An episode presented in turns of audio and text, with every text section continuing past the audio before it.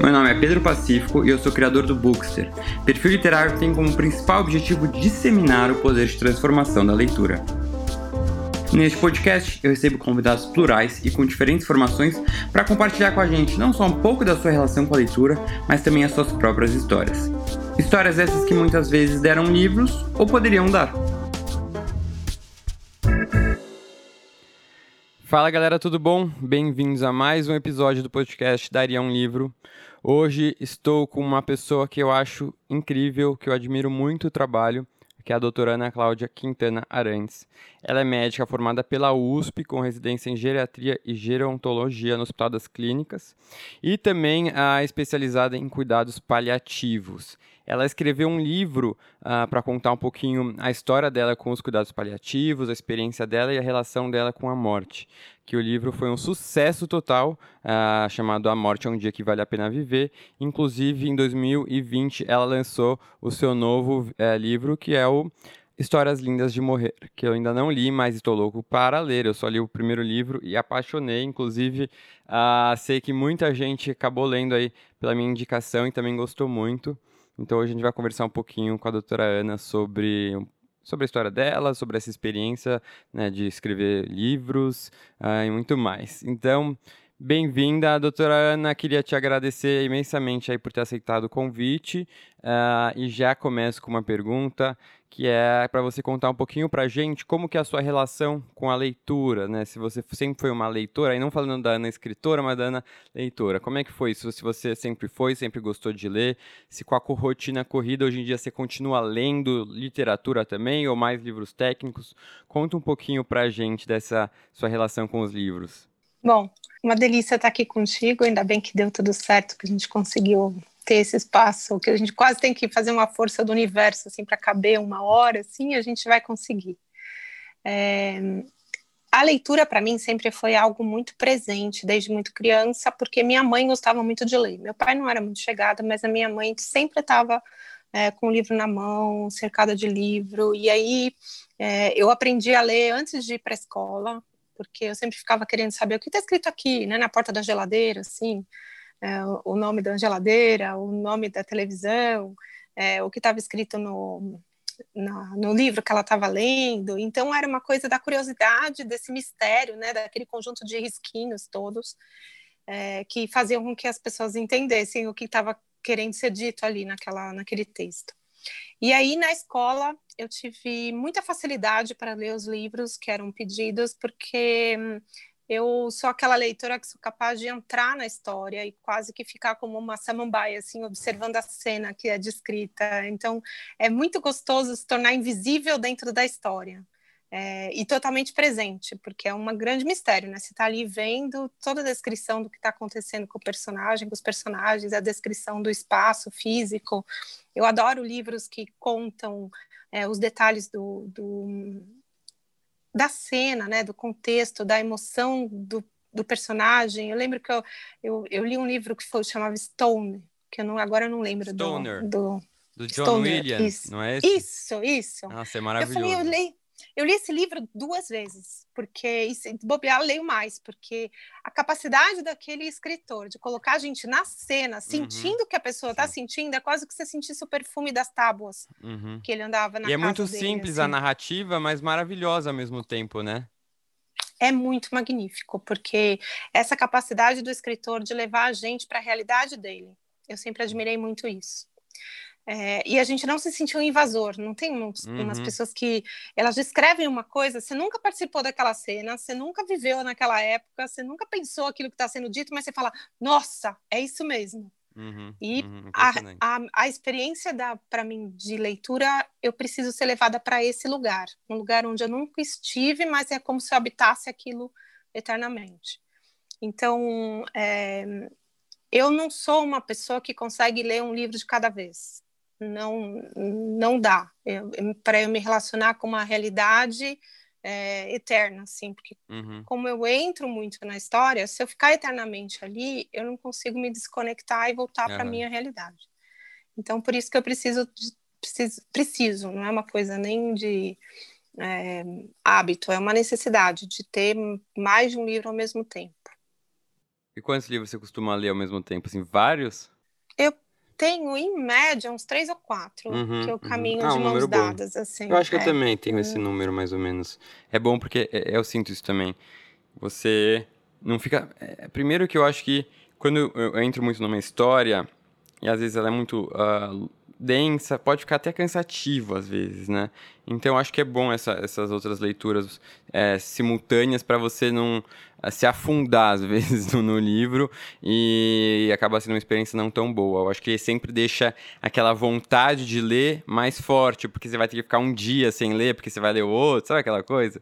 Então eu gosto. E aí, hoje em dia, você continua lendo bastante, assim, é, livros não teóricos. Como é que você faz para conseguir conciliar com a sua rotina? Porque a sua rotina é bem corrida, né? É, é uma, é uma rotina bastante intensa. É, eu aprendi muito com a prática da meditação, Pedro, que me fornece a possibilidade de estar um, em um lugar de cada vez. Porque o grande problema da nossa produtividade diz respeito a a gente não conseguir estar presente naquilo que você está fazendo. Então, a arte de procrastinar é um pouco isso. Você quer estar em qualquer lugar, menos onde você está. Uhum. E, e, aí, para você ir, tem uma amiga que diz assim: para você ir do, do, do, ponto A para o ponto B, você precisa começar no ponto A. Você não pode só querer estar no ponto B, porque senão você nunca vai chegar em lugar nenhum. Uhum, uhum. Então, é, fazendo, né, com a prática de meditação, eu trago isso para o meu dia a dia. Então, eu consigo encaixar a leitura. A minha leitura mínima é de uma poesia eu, eu leio poesia todos os dias. É minha, assim, qual a sua religião, doutora Ana? É poesia. É. Então, é, todos os dias para eu me. É como se eu pudesse voltar para casa dentro de mim, é através da leitura da poesia. Então, eu posso estar. Em geral, eu vou ler antes de dormir, né? Uhum, uhum. E, e aí, dependendo do que eu leio, às vezes eu fico até um pouco insone, porque aí me dá vontade de ler mais. Aí tem... É, não, é porque você vai vendo palavras, para mim a poesia é muito rica, porque ela tem palavras que são para mim chaves, vão me destampando. E aí vão abrindo portas, aí eu vejo a palavra falando assim, paz, e aí eu vou procurar outra poesia com esta palavra. Uhum. Teve uma vez uma palavra inexorável, quase não achei poesia com ela. O que que deu? Comecei a escrever, né? Escrevi um é isso que eu te falo, sei que você falar. escreve poesias, né? Tem, tem um livro publicado, inclusive, né? Foi seu primeiro livro? Foi meu primeiro livro. Esse é meu maior orgulho. Não foi ter um best-seller na minha uhum. vida, mas meu primeiro livro ter sido de poesia. Eu acho que eu não teria me perdoado se eu não tivesse feito isso primeiro. Né? E aí uh, foi uma, uma, um projeto mais pessoal esse livro de poesia, assim. Como é que surgiu a ideia, então, de escrever um livro, uh, né, como uh, o que fez muito sucesso, né, que A Morte é um Dia que Vale a Pena Viver?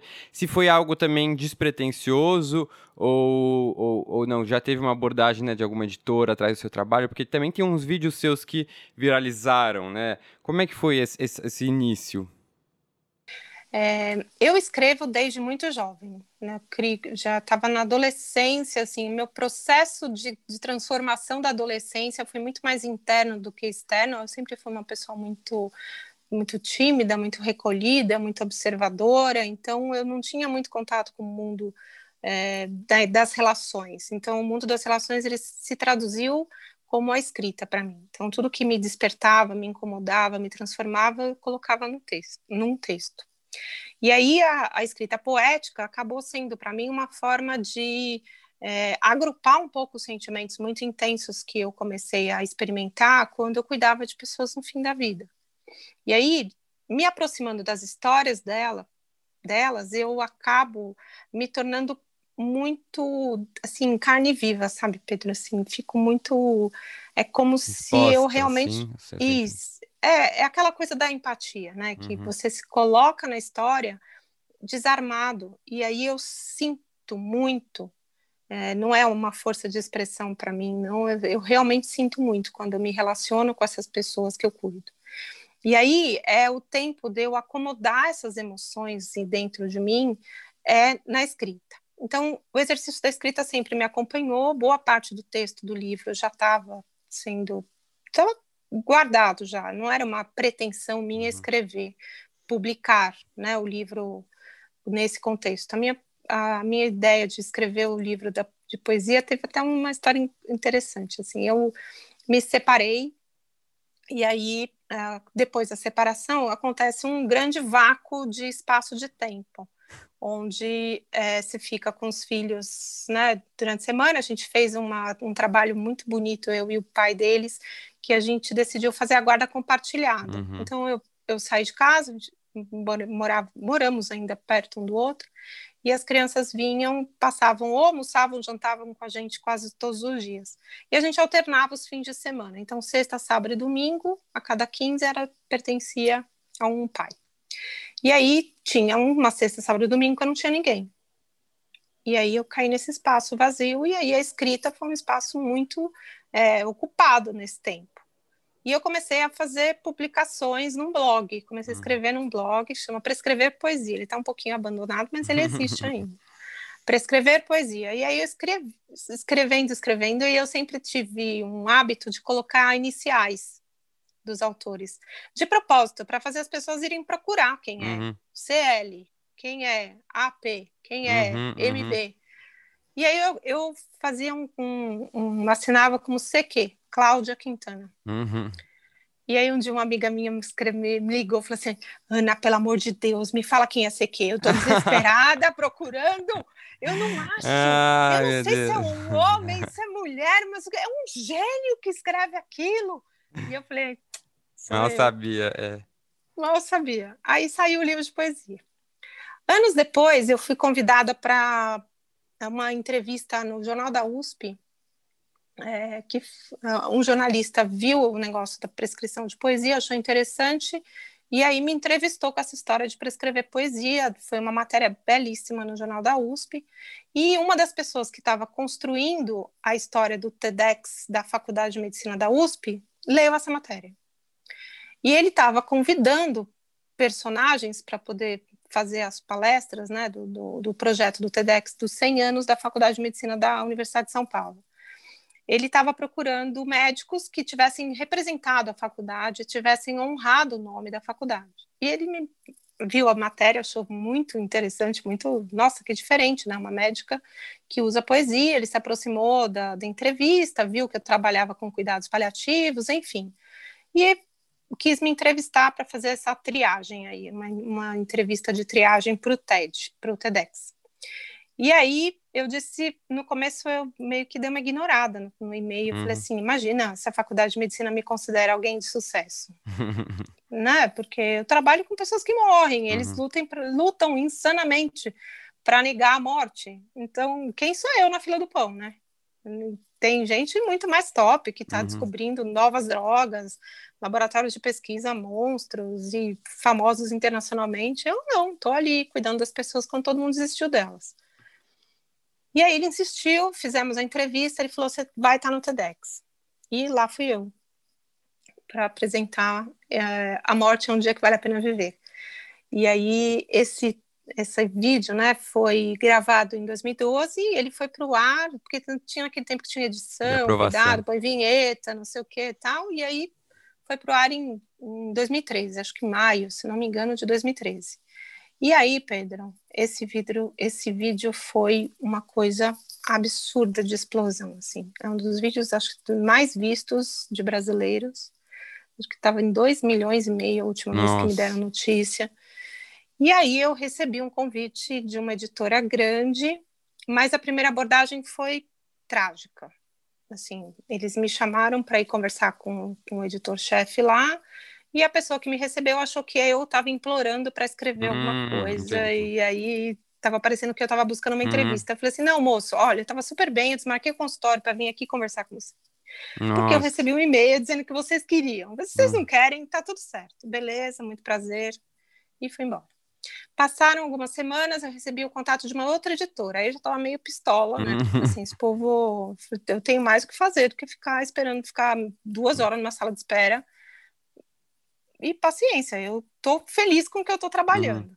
Mas aí a abordagem foi muito mais amistosa, e aí marcaram no horário que eu podia, a conversa, e acabou tendo uma fluidez maior e o livro foi publicado. Então, a primeira edição do livro saiu em 2016 é, crise literária, problemas e tudo mais, eu troquei de editora e aí saiu a segunda edição em 2019. E o livro alcançou patamares inimagináveis, porque todo mundo imaginou que pudesse ser um grande erro é, colocar o título de um livro uhum. A morte é um dia que vale a pena viver. Sim. E aí você, pô, falou, não, precisa trocar. Eu falei, não vai trocar, Anjo. É, vai ser esse título. Aí eu falei assim, não, mas aqui aí não vai vender. Eu falei assim, então, vender é um problema seu, não é meu. Eu não posso resolver todos os problemas do mundo. Uhum. O meu tá resolvido, porque eu escrevi uhum. o livro. Tá aqui o manuscrito. Aí, agora, como que você vai fazer para divulgar isso? Outros 500 mas não teve grandes esforços, Entendi. porque o livro por si já se fez, porque aí mas... quem comprou, compra para dar boca presente. a boca, né? É. Quem lê, recomenda. E assim, nessa prim a primeira editora não chegou a fazer tanto sucesso? Foi nessa segunda leva? Fez pra caramba. Ah, já fez na primeira? Baita sucesso. Quando fez o lançamento, foram quase três horas de fila. Nossa. Na Livraria Cultura. Aí a, a própria editora, quando eles levaram os livros para lá para a livraria, eu sei que deu, sei lá, uma hora de, de autógrafo, tinha acabado os livros hum. da, do lançamento. Eu sei que chegou em quase 600 livros. Nossa, na, sucesso total. Na abertura, total sucesso, foi incrível. E quantos livros já venderam, você sabe, hoje em dia? Eu acho que deve estar perto de 150, Nossa, 140, 150 Sensacional. Mil. Só para o pessoal ter uma ideia, né? Um best-seller no Brasil já é considerado best-seller quando vende assim 5 mil, 6 mil livros, já, já é um best-seller. Imagina 150 mil exemplares. E é isso que você falou. Foi uma surpresa, de certa forma, uh, as pessoas, essa, esse, esse interesse né, e essa busca por entender mais a morte? Ou você sente que realmente esse é um assunto que, apesar de pouco falado, é um assunto que as pessoas querem entender mais, só que não sabem muito bem por onde começar? Né? O que, que você acha? Eu, eu percebo, Pedro, que assim, pode ser que as pessoas não queiram falar sobre isso, mas elas querem ouvir e elas querem ler. A prova é a quantidade de acessos para os vídeos, né? Eu tenho muitos vídeos é, disponíveis é, que tem esse contexto dessa pauta, né? De, de, de fim de vida, de morte, é, de cuidados, né? Os cuidados paliativos, que é uma abordagem que a gente vai ter dentro da área da saúde para ofertar qualidade de vida em todas as dimensões desse ser humano. Então, não é a arte de suspender tudo, para tudo, joga a toalha, né? É uma, é uma condição onde existe um grande favorecimento de uma vida que vale a pena viver. E aí as pessoas procuram isso, ou elas procuram isso no momento em que elas estão vivendo isso na família, porque todo mundo passa por isso? Quem é, tem as pessoas que já viveram a experiência da morte de alguém e as pessoas que ainda não viveram, porque todos nós vamos viver. Se você não perder alguém, você será a pessoa perdida. Uhum. Então, é, de alguma forma, eu falo, as pessoas dizem, você não, não quero dar trabalho. Quando eu estiver doente, eu não quero dar trabalho. Então, assim, mesmo que você tenha uma morte súbita, você vai dar trabalho. Porque, aliás, se você tiver uma morte súbita, você vai dar muito mais trabalho, porque é o trabalho do processo de luto das pessoas que você ama Sim, que, que vão ficar. Esperando. Então, nós nascemos para dar trabalho. Então, essa questão é indiscutível. E eu vejo que existe, sim, uma vontade, uma curiosidade das pessoas de se aproximarem do tema. Então, tem gente que, já, que critica, fala assim, ah, Ana, mas você devia mudar de novo né, a história do nome.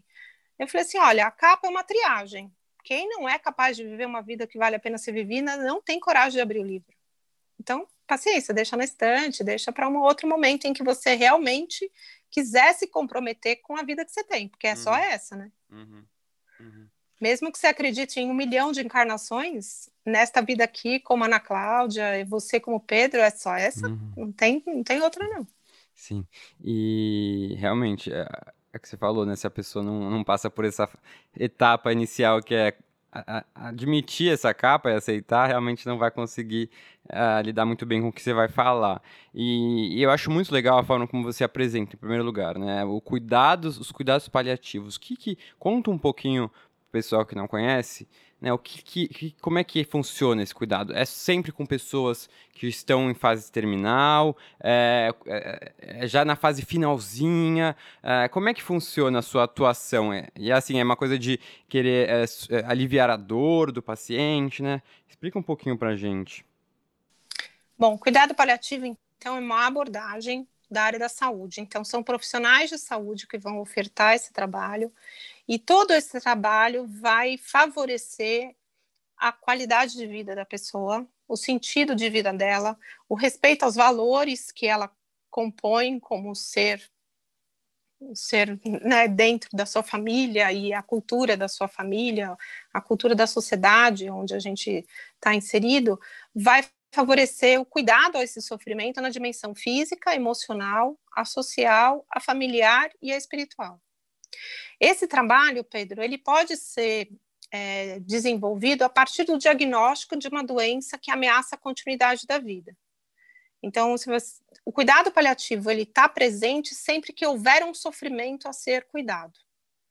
Então, existem sofrimentos que podem ser cuidados ao longo do trajeto da doença. Então, por exemplo, você tem um diagnóstico de câncer. Você não vai sofrer só para morrer. Quando você tem o diagnóstico, você já começa um processo de sofrimento. Seja no questionamento porque eu, como eu, e eu não mereço isso, é, minha, filha, minha família não merece isso, meu filho não merece isso. Todo esse contexto da, da dimensão é, existencial da experiência da, do adoecimento. Até a questão física mesmo, você tem dor, tem falta de ar, tem alteração é, de pensamento, você tem uma série de manifestações físicas dessa doença que trazem sofrimento que também podem ser cuidadas. Na nossa cultura, a percepção das pessoas, Pedro, é que o cuidado paliativo vai entrar quando não tiver nada para fazer. Uhum. E as pessoas não entendem que deixar de fazer cuidados paliativos pode abreviar a vida de uma pessoa, porque aí ela só vai sofrer e sofrer, sofrimento abrevia a vida. Então, não é mais quando a medicina não tem nada para oferecer, ah, então está em cuidado paliativo. Mais de um milhão de pessoas morrem, um milhão e trezentas hum, até esse ano, né? Agora acho que com o Covid a gente vai fazer recordes aí de mortos no ano, mas é, antes da era Covid, a gente tinha em geral ao redor de um milhão, um milhão e trezentas mil mortes todo ano no Brasil. Destas, cerca de 88% são causadas por doenças. Uhum não é uma morte é, aleatória, né? Morte de causas externas, por exemplo, bala perdida é uma causa de hum. morte, mas que não faz sentido porque não é uma, não é uma doença. Sim. Mas a demência, a doença cardíaca, a doença pulmonar, câncer, tudo isso são processos orgânicos que inexoravelmente vai levar uma pessoa à morte. Pode adiar o processo, a questão biológica dos tratamentos, é, mas vai chegar o um momento em que a doença toma seu rumo e a pessoa vai morrer daquela doença. E no Brasil a gente tem uma, um índice muito baixo de acesso a cuidados paliativos. Então, a cada é 0,3% das pessoas que precisam têm acesso. Nossa. Então significa que Meu a Deus. gente tem muito o que crescer. Eu estou trabalhando imagina. pra caramba nisso aqui no Brasil, é, mas é um caminho sem volta. Nós vamos ter porque agora tem os movimentos vindos, movimentos que partem dos estudantes de graduação querendo aprender. Mo, é, com a história do livro, eu consigo alcançar a população leiga, e a população leiga, a sociedade começa a exigir buscar, do isso. sistema de saúde. É, eu recebo mensagem: ah, doutora Ana, meu pai precisa de cuidados paliativos, eu estou aqui no hospital e, e o médico não, diz que não tem. Eu falei: não tem, está atrasado. Então, uhum. veja então, se cobre, ele quer né? discutir. Então, uhum. cobre, né? É, exija. É um direito muito é, necessário para esse momento da nossa vida. Se receber cuidados paliativos, se você é o paciente ou se você é parte da família do paciente, faz toda a diferença no teu processo de, da, da experiência do cuidado. Porque aí você não é uma experiência só de sofrimento abandonado, é uma experiência do cuidado mesmo. Uh, e imagino que assim essa sua essa sua como é que começou a sua vontade de lidar com pacientes né com doenças que ameaçam o fim da vida? Da onde surgiu isso? Porque realmente não deve ser algo fácil né de se pensar. Vou lidar com deve ser também uma, uma área que exige muito emocionalmente do profissional porque ele vai estar numa situação até como você disse muito exposta né vai estar lá de braços abertos porque não adianta também o médico só chegar lá para medicar se ele não tem um, um, auxílio psicológico nesse momento. Né? Então, conta pra gente também como é que surgiu essa sua vontade e depois como é que é essa relação assim a, da sua atividade, o quanto dela é, é, médica em termos técnicos, né, de remédio, o quanto realmente você precisa de um, ter um apoio mental, né, para a pessoa estar lá, conversar, ouvir, né? Uhum. Bom, a, a história começou na graduação. Com essa minha capacidade de me colocar no, na emoção do outro, na experiência do outro, eu acabei é, sendo engolida pelo sofrimento dos pacientes. E nessa é, esse grande envolvimento que eu tinha fazia com que a minha percepção desse momento era algo com o qual eu não teria condição de lidar. Então eu me achava muito incapaz de lidar com isso. E quando eu ia questionar os professores em relação a esse cuidado, o que eu ouvia é: não tem nada para fazer. É um paciente, inter... paciente terminal, não tem nada para fazer. E eu me questionava e questionava eles: como assim não tem nada para fazer quando a pessoa mais precisa da gente? Como assim? Enquanto estava doente, tinha interesse da gente ficar? E aí a pessoa, quando não tem mais cura para a doença dela, aí tchau? É, como assim? É, eu estou aprendendo a, a, amar as doenças? É, é, tá, estão me ensinando a me relacionar com exames, com tratamentos, com é, órgãos doentes e o dono do órgão, que é o uhum. paciente. Cadê ele na história? Por que, que eu não posso me relacionar com ele? Por que, que a, o que ele questiona a respeito da, da morte dele não é respondido? Por que, que o que ele precisa que seja feito não é feito? E essa resposta não vinha. E aí eu achei que eu não ia poder ser médica, até fui a, pedir socorro no, no, serviço lá de cuidados, lá de apoio para os estudantes, e aí uma, uma das psicólogas disse, é, uma das psicólogas que estava nesse grupo tal, me atendeu e disse que talvez eu não fosse capaz de ser médica, Nossa. por conta da minha sensibilidade, uhum. então que eu deveria procurar ajuda de terapia, é, talvez eu precisasse até tomar medicação, porque não era normal aquilo que eu estava sentindo. E aí eu parei a faculdade e, e, foi um tempo muito, muito sombrio da minha história, porque eu era muito jovem, e aí quando você se vê sem saída, sendo muito jovem, é claro que pela minha cabeça passou a possibilidade de me matar. Porque era um rompimento total com o meu sonho. Desde muito criança eu queria ser médica, é, eu queria aprender a aliviar a dor das pessoas, até por conta de uma experiência pessoal, né, dentro de casa com a minha avó, com muita dor, eu falei, vó, não pede para morrer, porque minha avó pedia para morrer. E eu chorava e pedi, falava para a avó, não pede para morrer, eu vou morrer, eu vou cuidar de você. Eu vou ser médica, eu vou aprender como trata. Não pede para morrer. Espera que eu vou aprender. E aí eu entro na faculdade e não, não, descubro, de repente, não que eu entro na melhor. É, eu entro na melhor universidade do país e nessa universidade as pessoas falam que não tem nada para fazer. E aí eu me afastei, não não tive coragem de me matar, porque encontrei uma moça é, que estava internada porque ela tinha tentado se matar, eu estava na fac... eu tinha continuado, né, uhum. mais um pouco na faculdade, e uma das pacientes foi uma moça que tinha mais ou menos a minha idade, que tinha tentado se matar e não conseguiu e ficou cheia de sequelas. E aí eu achei que eu não ia ser capaz. Eu falei, se eu sou tão incompetente que nem isso eu vou conseguir fazer, e aí decidi levar a vida que nem um zumbi mesmo. E um quadro muito de muita angústia, eu parei a faculdade e naqueles seis meses que eu fiquei de longe, Pedro, eu vi que voltou para mim uma coisa muito poderosa da juventude. É que você tem uma certeza absoluta que o mundo não sabe, mas você sabe. Todo jovem tem isso na, na, dentro do coração, assim. Você, você olha para todo mundo falando que você está errado, você fala, esse povo não sabe de nada. Eu sei, tenho certeza que sei. E essa, essa certeza voltou para mim que é uma coisa muito do, do, do, da juventude, né? Eu falei, quer saber? Se eu entrei na faculdade de medicina da Universidade de São Paulo, eu não sou burra, não. Se esse povo não sabe, paciência. Eu sei que tem alguma coisa para ser feita e eu vou descobrir.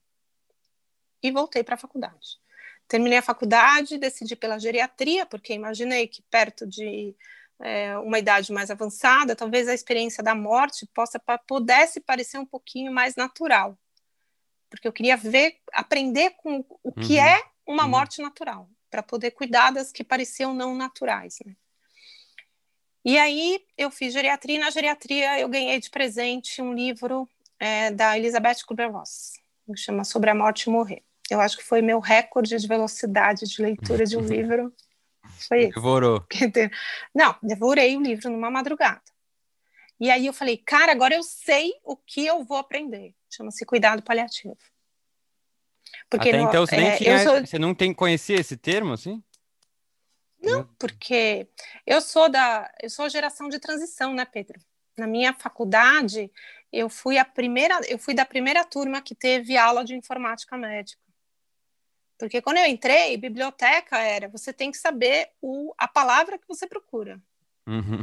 Para você fazer a pesquisa bibliográfica, que era o Index Médicos, que era um, um livro desta, desta altura, assim, quem não está vendo a gente pode imaginar algo em altura de uns 20, 25 centímetros de, de capa a capa. Nossa. E é, tinha que saber a, a palavra-chave para pedir o xerox do artigo. Não tinha uma internet que eu colocasse lá a palavra como lidar com a morte, apareceria uhum, 60 uhum. vídeos de uma médica uhum. que se explica muito bem sobre o que, que é isso. Não tinha quem me inspirasse, não tinha quem me explicasse. E aí eu ganhei de presente, então agradeço muito a enfermeira Kátia que me deu de presente esse livro. Ela entregou e falou assim: Ana, esse livro é a sua cara. E aí ela acertou, era mesmo. E aí você viu que tinham pessoas que já compartilhavam dessa sua mesma vontade, né, de, de entender e saber como lidar com a morte. E no dia a dia, né, como é que é esse seu comprometimento é, com, com os pacientes, né? Você acaba, deve ser meio inevitável criar um vínculo de alguma forma com esses pacientes. Uh, e, o sofrimento por perder muitos pacientes também faz um pouco é um pouco esperado né uh, no, no, no, na sua profissão. Como é que funciona isso? Assim você uh, aprendeu a, a, lidar com isso a separar um pouco os sentimentos? Ou é inevitável que você vá se envolver? É somos seres humanos Pedro. Então não há como não se envolver. É, eu digo que tem uma, uma, uma frase que é muito potente, que é assim: não lute, porque você vai perder. Então, essa é a, a recomendação que eu dou para quem é profissional de saúde, que diz que não vai se envolver, porque não se envolver é uma luta. E é uma luta inglória, não é um fracasso absoluto se não se envolver, porque você se envolve. É, se você pegar e colocar gelo num copo d'água, você consegue perceber que existe duas coisas diferentes ali dentro daquele copo. Mas com o passar do tempo, não tem mais diferença, tudo é água. Então é um ser humano cuidando de outro ser humano. Uhum. A gente se envolve e a gente se vincula. Para existir um trabalho de alta qualidade, de alta potência dentro do cuidado paliativo, existe a necessidade da, do estabelecimento de um vínculo com o paciente e um vínculo seguro, onde você proporciona a ele a segurança de que você oferece o melhor que você tem, tanto do seu conhecimento técnico, como da sua humanidade, da sua forma de colocar esse conhecimento técnico em prática.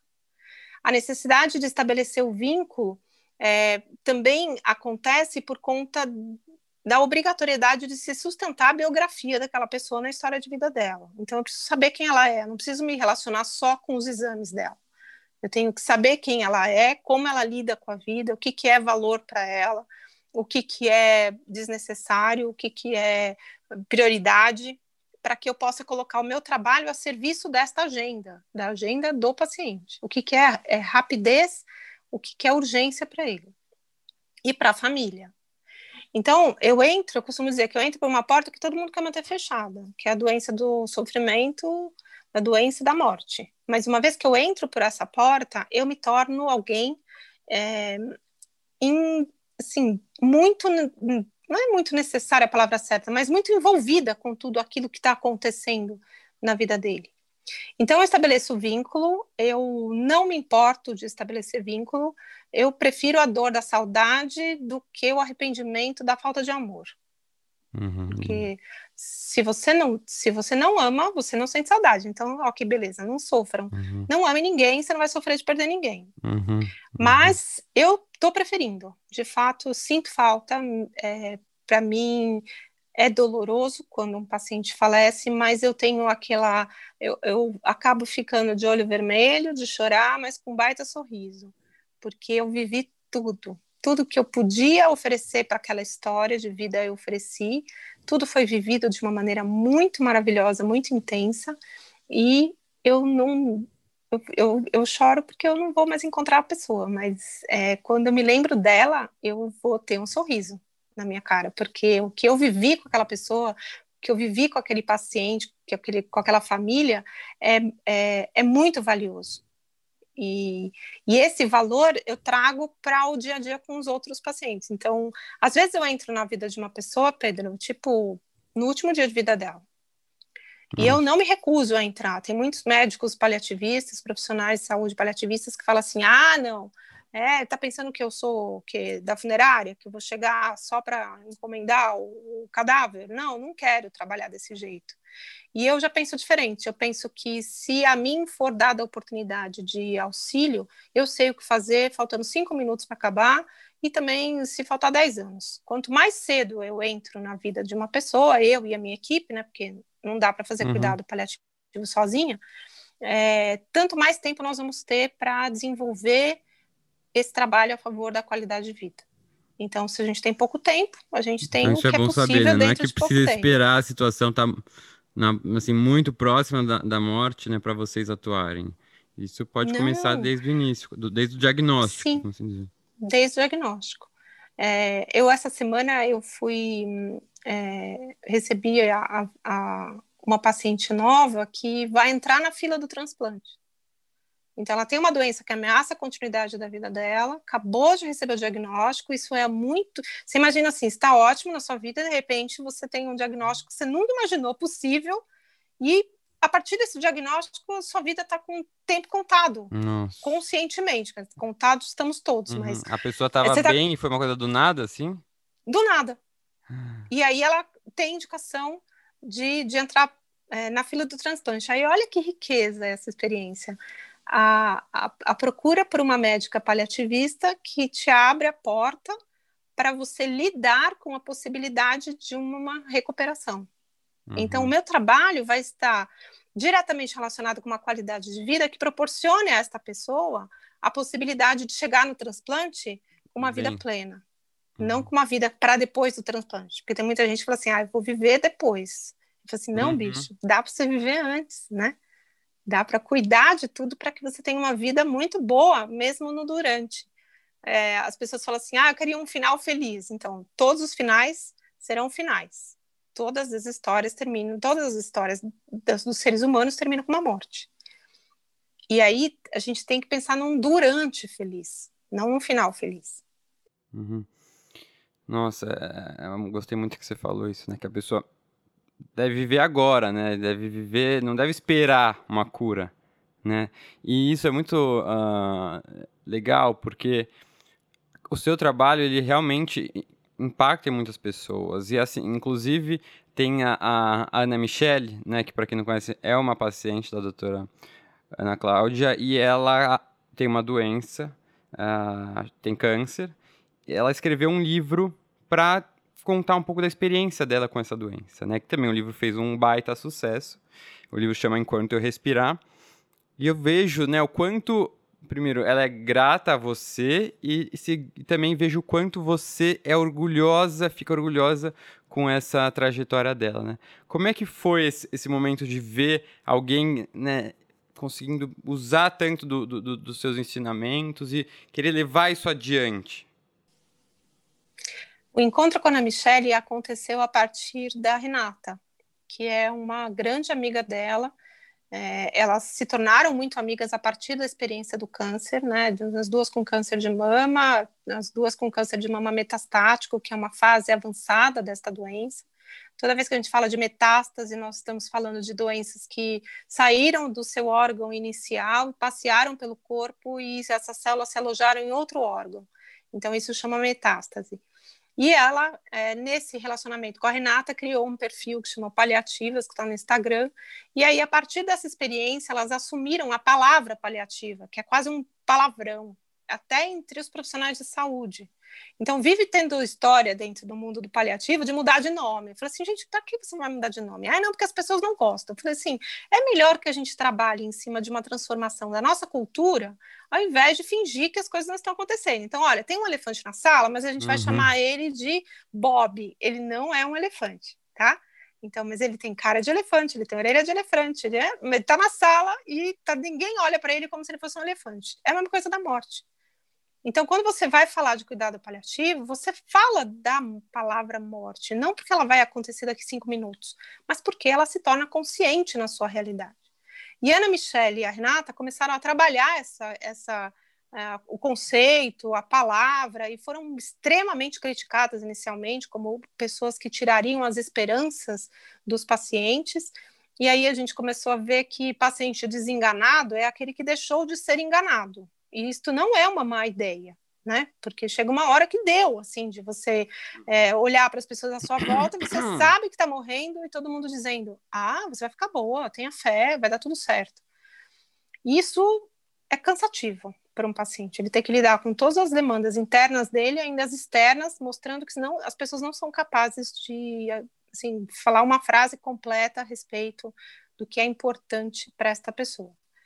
A Renata, eu a conheci num evento maravilhoso que foi feito de cuidados, né, de dignidade no fim da vida humana, e a Renata deu uma palestra com uma fala muito potente, que é o que eu vejo todo dia, são pessoas que elas se reorganizam a partir de uma desintegração de futuro, né? Você, quando você não tem futuro, você se, se torna quem é agora. Você já não precisa ser quem você nunca foi, você não precisa ser aquela pessoa que você acha que deveria ser, porque não vai ter tempo. Então você estrutura o momento presente. E a potência da fala dela foi magnífica.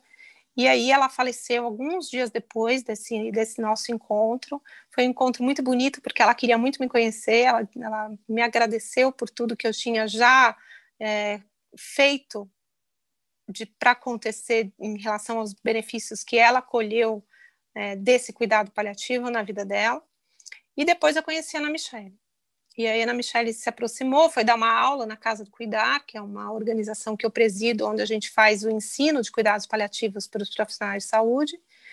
E depois a Ana Michele perguntou para mim se ela podia fazer o curso. Aí eu respondi, depende do motivo pelo qual você quer fazer o curso. Aí ela me respondeu é, com um argumento indiscutível. Eu sou procurada por muitos pacientes é, que se beneficiariam de cuidados paliativos, para eles, eles me procuram para saber o que é, e eu quero dizer a verdade, eu não quero é, trazer nenhum conceito errado, eu quero aprender. E aí Ana Michele fez a formação na Casa do Cuidar, e ela, é, desde então, a gente tem trabalhado muito juntos nesse, nesse, nessa questão é, da apropriação de um espaço que o paciente tem que ele não sabe que ele tem paciente é um mestre para todos os profissionais de saúde.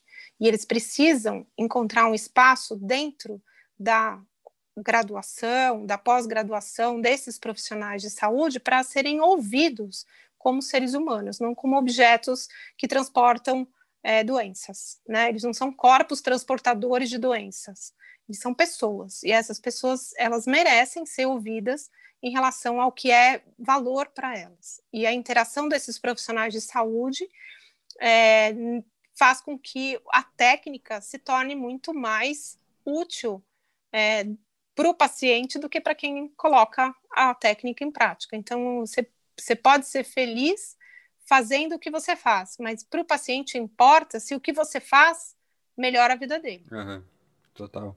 E o, mais uma coisa, até que a gente conversou, numa outra oportunidade, que faz, acho, todo sentido com o que você está falando, que é como a sociedade, as pessoas em situações como essa, né, vivendo com doenças que não têm possibilidade de cura, é, o que ameacem a vida, né, como você fala, uh, ficam realmente esquecidas, pelas, né, porque não são histórias vencedoras e vitoriosas como as pessoas gostam de ver, né? E acabam esquecidas e esquecidas no momento que mais precisam, provavelmente. Né? E aí você deu o exemplo do, do, né, do Outubro Rosa, que acaba deixando de fora mulheres que têm um câncer, mas que o câncer acabou é, se espalhando, mas estão vivendo bem, estão conseguindo curtir, estão vivendo, né? Apesar de não ter curado o câncer. Você acha que está mudando a visão sobre isso? Ou você realmente também percebe, não, essa, essa cegueira para essa, essa parcela de, da população é, é, é, muito forte ainda. É, quando é, a Ana Michele começou a escrever a respeito do que ela estava vivendo, né, que daí nasceu o livro, o primeiro, né, dela, o, o Enquanto Eu Respirar, a gente entendeu, Pedro, que enquanto a, a população que adoeceu permanece calada, ela nunca vai ser ouvida. Não dá para ninguém adivinhar o que você quer falar se você não, não abrir sua boca. E Ana Michele acabou se tornando uma, uma porta-voz dessa experiência do câncer metastático. Então, mostrando para esse mundo onde o cor-de-rosa é ser a vencedora, né? Então, assim, é um mundo cor-de-rosa, porque a vencedora é aquela que teve câncer e se curou.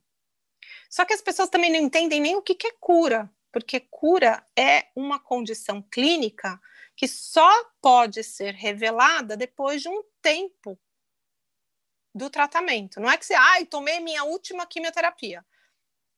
Só, você só pode dizer que, você, que foi a última depois de 5 a 10 anos depois da data que você tomou. Porque aí você teve cura. Ou você morreu no dia seguinte de outra coisa, aí foi a última quimioterapia que você tomou. Então, cura não é uma experiência é, de não precisar mais tomar remédio. Não, porque você entra em acompanhamento. Você vai ficar de cada três meses tem que fazer exame, depois a cada seis, depois a cada ano. E assim, até você completar um tempo sem nenhum sinal de doença no seu corpo, que aí se diz, está curado. E em relação a câncer de mama e câncer de próstata, isso ultrapassa cinco anos.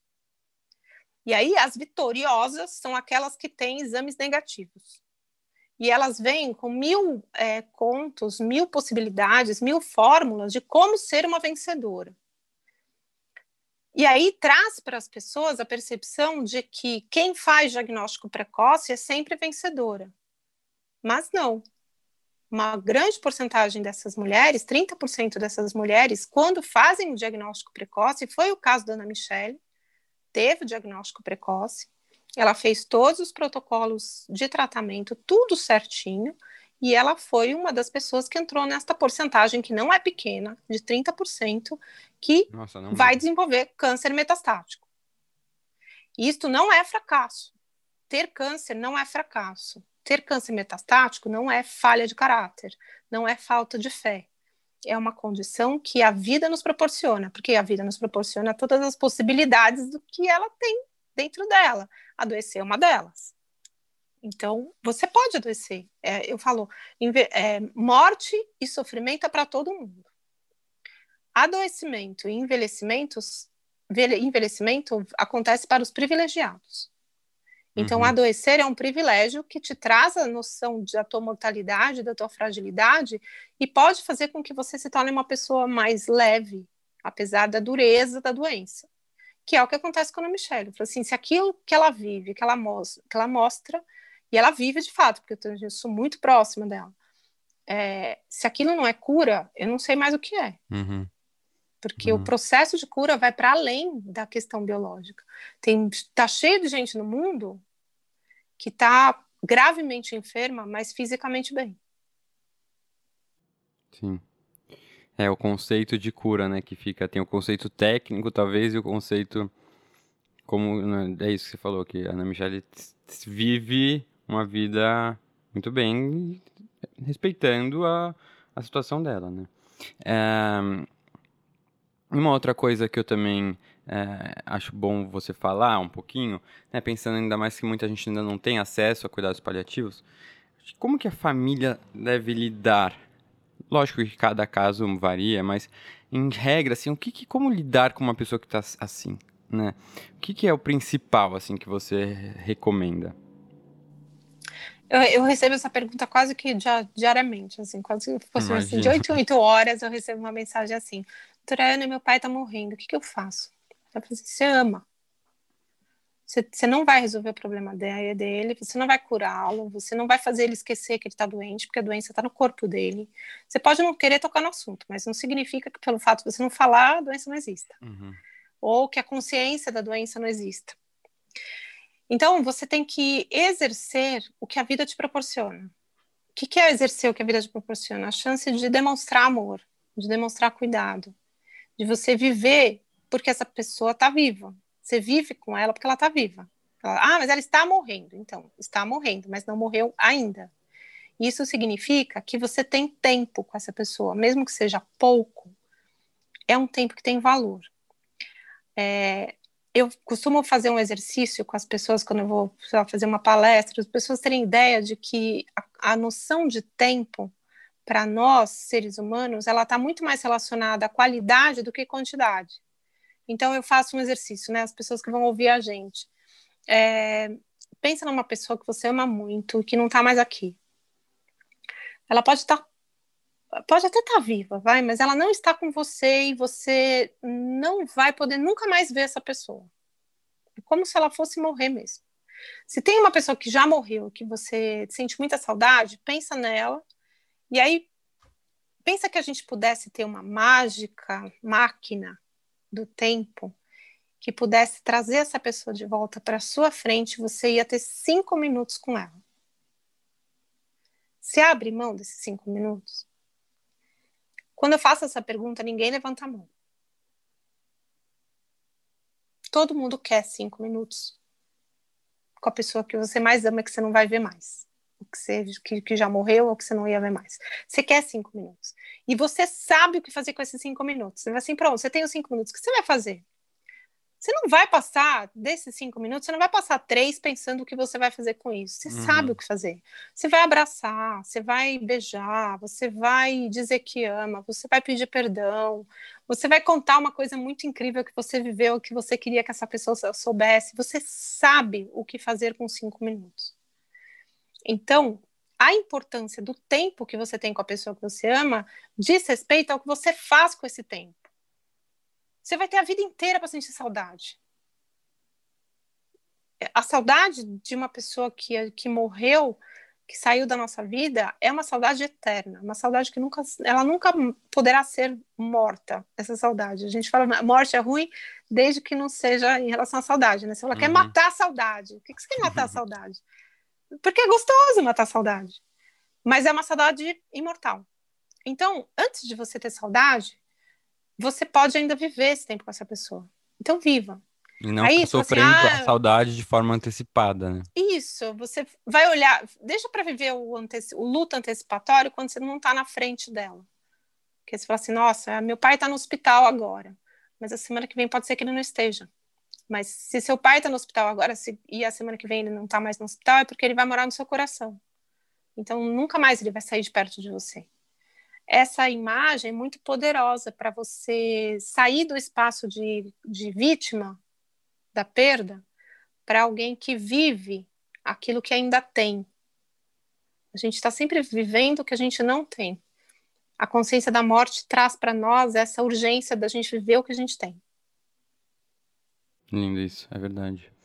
E essa a, a finitude, né, é algo que quando a gente se depara e reflete, faz com que a gente queira aproveitar mais, né, e, e deixar essas preocupações bobas, esses sofrimentos antecipatórios de lado, né, e eu também deixar de viver para o outro, que quando a gente lê o seu livro, mais para a parte final tem a questão dos, dos arrependimentos, né, uh, que as pessoas que mais aparecem antes da, da morte. E aí isso faz a gente repensar muito, porque a gente acaba se identificando com muitas dessas pontos, né? Pensando assim, se eu morresse agora, talvez eu ia ter esse arrependimento. O ideal seria que se você pensar, se eu morrer agora, eu vou ter esses arrependimentos? Não, né? Pra gente tá, tá mais tranquilo. Então, me fez refletir muito. Eu lembro até de te contar que na época eu não conseguia nem dormir, me dava insônia também que eu ficava pensando, já queria mudar minha vida totalmente. E eh, se a gente não reitera esse pensamento e esse assunto nossa cabeça, a gente acaba deixando essa reflexão de lado e logo esquece e volta para aquela rotina doida, né? Então é muito importante a, a gente falar sempre sobre isso. E aí, uh, saindo um pouco dessa temática e considerando também que a gente tem pouco tempo, eu queria aproveitar aqui e pedir algumas indicações suas. Então, primeiro, você, como uma grande fã de poesia, o que, que você indicaria para para as pessoas que querem ler mais poesias, mas ficam meio perdidas na hora de ler porque acham difícil, acham que não conseguem entender. O que, que você indicaria como uma boa porta de entrada? Eu penso que assim, podia pegar é, a gente fez esse exercício um dia com um grupo que foi magnífico. Você pega um livro que você gosta. Aí você pega o livro e abre numa página aleatória e vê as palavras que vão saltando assim na sua na, na, na, leitura assim. Tem umas, umas palavras que a gente que elas grudam mais na cabeça da gente uma, uma quase uma metáfora assim. A palavra parece que tem um velcro ali que você gruda nela te chama mais atenção. Aí você está com um caderno em branco do lado anota essas palavras. Escolhe de cada página cinco palavras e vai abrindo aleatoriamente, pega outro livro que você gosta muito também e abre, pega mais palavras. E aí você vai fazer um jogo de unir as palavras que você separou. Isto é poesia. É a construção da união de palavras que nunca tinham se encontrado antes. Porque a poesia, ela não é uma prosa que você vai construindo um raciocínio, uma linearidade do processo. A poesia, ela, ela constrói coisas inéditas dentro de você. Então, ela vai acontecer a partir do encontro de palavras que nunca se souberam antes. Então, de um livro, de outro, tal, e aí você junta essas palavras e aí você vai ter uma história poética. Aí você pode contar uma história com aquelas palavras ou você pode só deixar elas encadeadas num ritmo. A poesia ela traz um ritmo para gente é um ritmo falado, não é um ritmo cantado. E esse ritmo, ele, ele conecta com uma harmonia. E aí, mesmo quando, assim, a, a minha poesia é uma poesia muito visceral, então tenho poesias, assim, que você, você é arremessado na tristeza, assim, você é um choque e você fala, meu, caramba, isto é intenso, mas é tipo, assim, sabe aqueles descer daqueles elevadores é, de, de parques de diversão da, dos Estados Unidos, assim, você entra naquele negócio assim, tchum, é um haikai que te derruba e aí você respira de volta.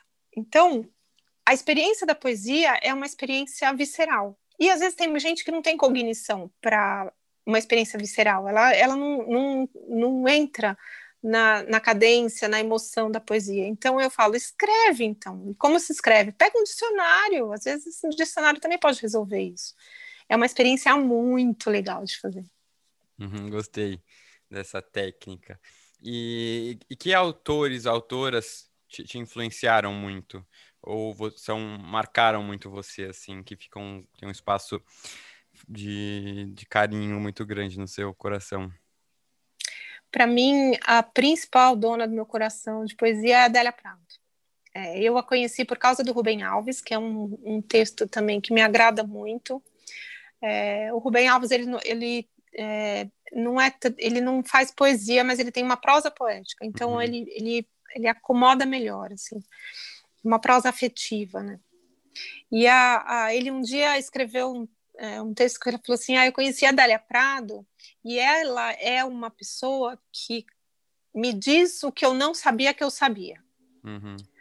Aí eu falei, cara, eu preciso conhecer essa mulher. aí eu fui atrás do primeiro livro dela, que é o, que é o Bagagem. Depois eu comecei, aí li o primeiro, o segundo, o décimo, e aí eu já estava uhum. totalmente envolvida.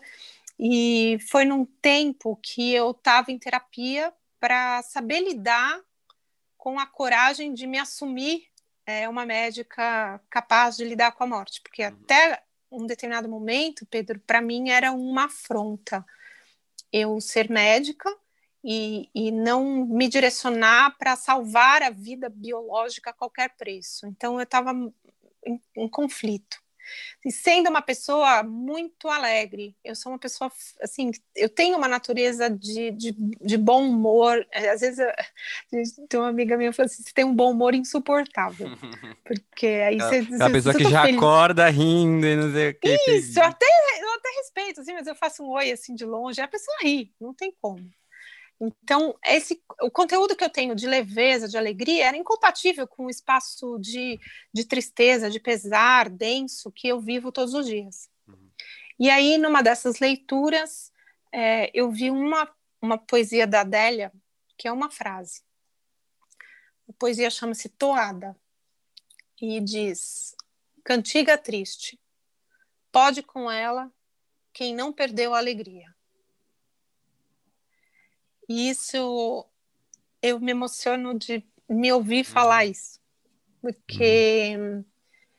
não teria outro jeito de eu lidar com o pesar e com a tristeza da morte que não fosse através da alegria de viver. Uhum. E não é uma perda, é uma consequência.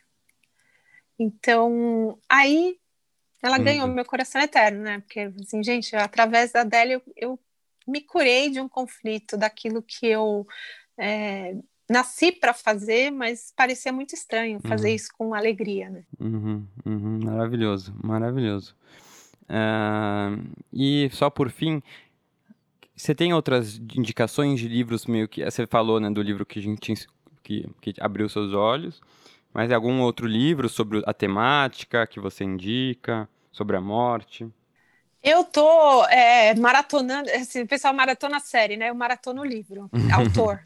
Aí eu tô maratonando o Leloup, que é Jean-Yves Leloup, ele é um teólogo e um filósofo e psicólogo, enfim, ele tem várias formações e hum, ele tem um contexto muito poderoso de escrita acerca desses conteúdos é, extremos, né? De extrema concretude, de extrema transcendência. Ele, ele, escreve muito bem. Eu gosto quando ele escreve com a Marie de Renezel. A Marie de Renezel tem um livro chamado A Morte Íntima, que também é um livro que tem que ler em voz alta, porque é magnífico em termos de, de eu falo que assim, livros que destampam minha cabeça, assim, que dá espaço para eu descobrir mais coisas. E eu tô lendo o livro, eu, uh, o último livro que eu tô lendo dele é um livro biográfico que chama O Absurdo e a Graça. E aí é um livro que eu queria morar nele, sabe? Você tem, você deve ter livro que você queria morar no livro. Aham, uh -huh, total. Você abre e fala assim, putz, não total. posso ir embora desse livro, eu não posso ir. A vontade de levar ele com você para todo canto, assim, né? Isso, Só pra você saber você que tá assim, com você. Eu falei assim, preciso morar nesse livro. E, é, e eu tô nesse livro agora, tô morando nele. Ah, legal. Então já, já também anotei aqui as dicas. Bom, doutora Ana, queria te agradecer agora mais uma vez por essa conversa maravilhosa. Eu amo sempre falar com você porque ah, isso faz a gente pensar muito e abre muito nossos olhos para alguns assuntos que a gente esquece no dia a dia. Então espero também que o pessoal tenha gostado. Ah, e é isso, a gente vai se encontrando aí pela vida, pelas leituras, pelos eventos. É, quando tudo isso passar, espero que a gente se veja e se conheça pessoalmente, né? Muito obrigado de novo, então, e a gente se vê aí numa próxima oportunidade. É, tomara que seja até breve.